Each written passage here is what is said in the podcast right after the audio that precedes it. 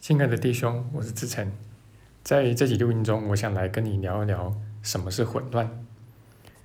那过去这一年多来啊，疫情影响了我们的生活中的方方面面啊，那好多好多的事都变得跟以往不同了。呃，不管是房价、股价，还是菜价，还是很多很多的事情，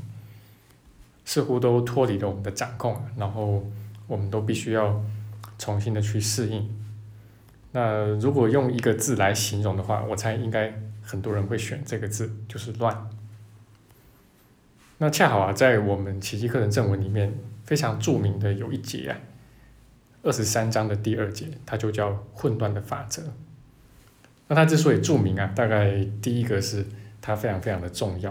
啊，那重要性大家可以排进正文的前三名，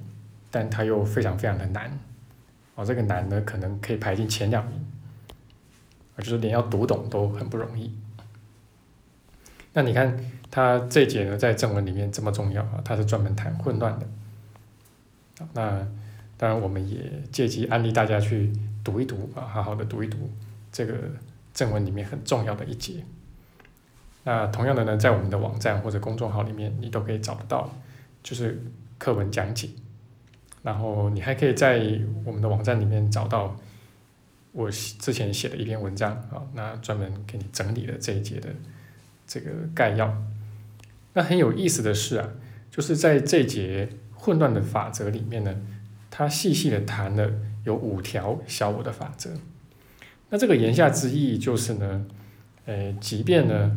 小我呢运用了他的法则，他试图去创造一些法则出来，然后借着这些法则呢，试图去。在这个世界建立它的秩序，但小我的世界呢，它永远都是混乱的，这个是改变不了的事实不管再怎么努力都没有办法。那怎么不是混乱呢？哎，即便这个世界它都没有这些天灾人祸啊，就最近很多啊，那但是小我世界呢，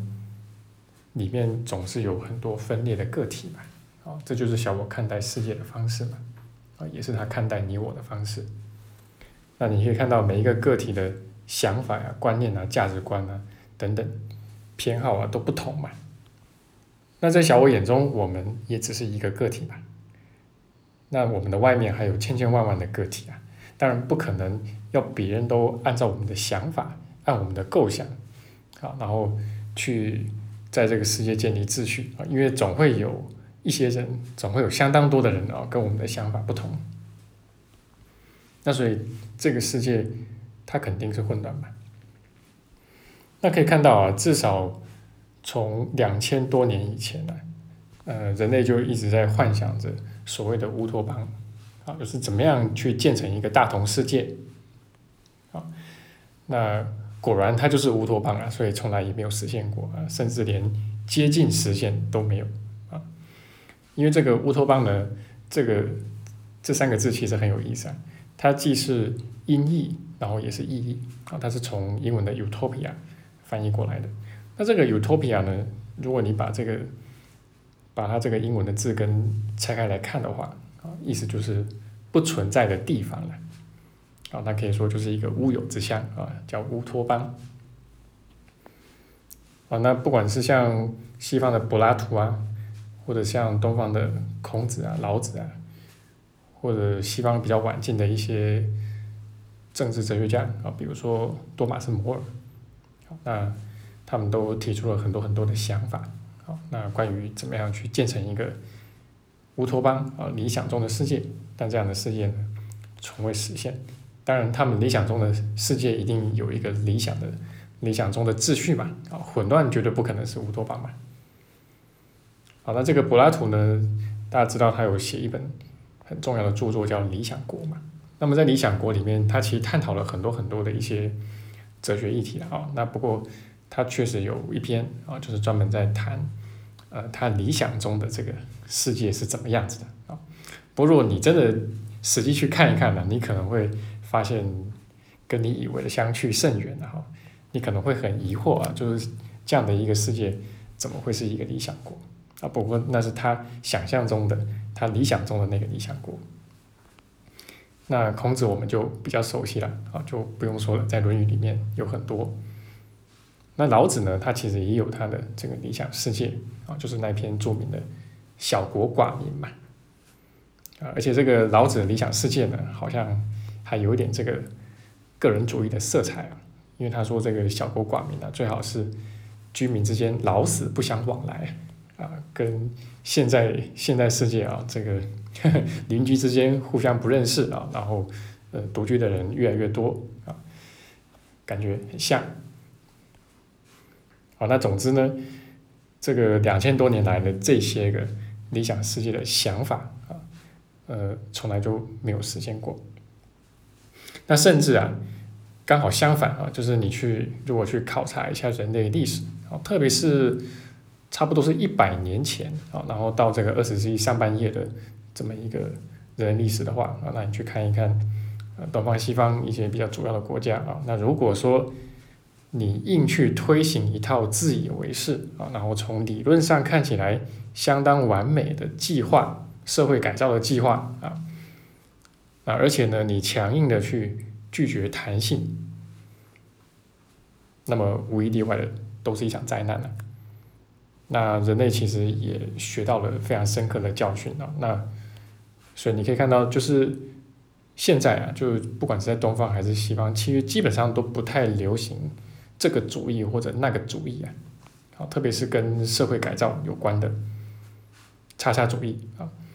那不管是东方还是西方啊，其实现在也没有什么国家，嗯，它的政治、它的社会是纯粹靠着这个主义或那个主义去建立一个秩序起来啊，也没有。但我们可以看到哈，就是说人类其实自古以来就一直努力的在建立某种秩序啊，要让人类社会有某种秩序啊，即便是战争啊，战争应该是混乱的吧？啊，但是战争呢也要讲究，哎，这个有战争的秩序在啊，战争的规则在。但是不管怎么样啊，总是摆脱不了混乱，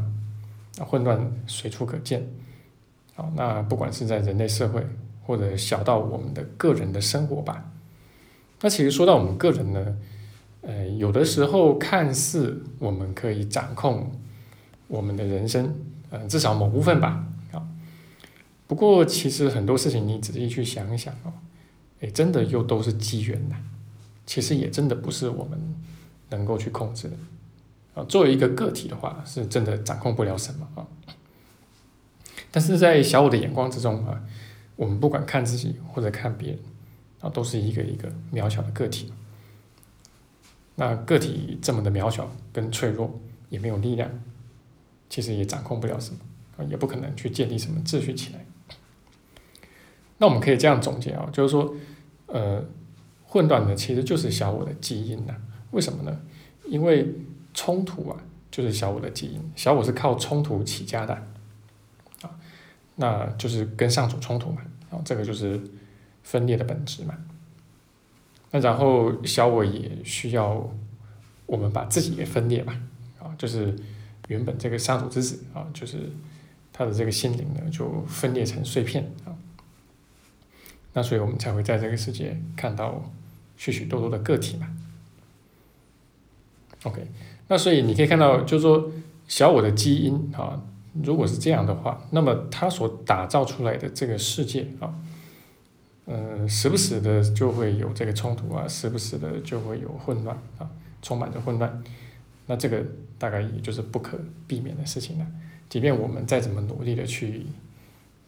往外面去建立一个秩序起来啊，但是只要我们是仍然在小我的眼光之中啊，那这个世界它就不可避免的会是混乱。那我们可以看到，就是人类思想史上面的一些最重要的学说啊，那往往都会有怎么去建立一个理想世界啊，有秩序的世界啊的这么一个理论跟方法啊。比如说刚刚看到的孔子、孟子啊，或者是老子啊、柏拉图这样的西方的很多的政治哲学家啊，他们其实都有很多这方面的学说跟理论。那直到今天，可能在一些大学的。哲学系啊，社会系啊，政治系啊，啊，你都还要去学习，但你可以看到，在奇迹课程这么厚的一本书里面，它完全没有谈到啊，就是说他理想的一个社会、理想的一个世界应该是怎么样的啊？理想的国家应该怎么样？完全没有。那呃，因为奇迹课程他很明白啊，就是这方面的努力啊，呃，它永远会是徒劳无功的啊。就这个世界的本质啊，它一定是混乱。那当然还有更重要的一件事情啊，就是因为这个世界并不是我们真正的家嘛。好，那这个就是我们今天所谈到的主题，跟你聊一聊什么是混乱。啊，那也希望刚才的分享能够给你对奇迹个人的学习呢带来一些帮助。好，那下个月呃就是九月初呢，我们。新一期的这个线上工作坊啊，这个奇迹训练营，那我们要具体来教大家怎么去穿越修行过程中的低谷期啊。那其实修行的过程呢，会碰到你会碰到一个一个的低谷啦，啊，当然你也会登上一座一座一座比一座更高这个山峰啊，这是修行的具体过程。那我会由我自己的亲身经历出发。然后来具体的教会大家啊，怎么样真正的来应对这个低谷期，然后把我们内在的这个穿越低谷的痛苦呢，尽量可可以把它减少到最少啊，然后同时能够去避开小我让我们去走的一些弯路或者掉进去一些陷阱啊，可以把这些东西给避开。那面对低谷呢？这个是我们都需要去面对的。哦，那它也是很重要的一个学习。好，那也很欢迎你，呃，一起来参与我们的工作坊，一起来学习，一起成长。